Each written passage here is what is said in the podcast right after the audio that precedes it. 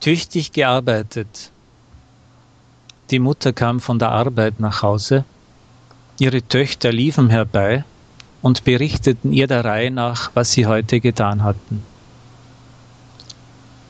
Ich habe das ganze Geschirr abgewaschen, sagte die Älteste sehr stolz.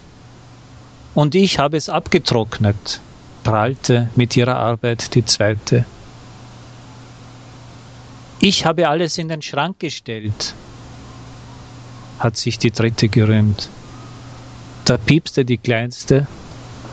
Und ich, ich, ich habe alle Scherben aufgelesen,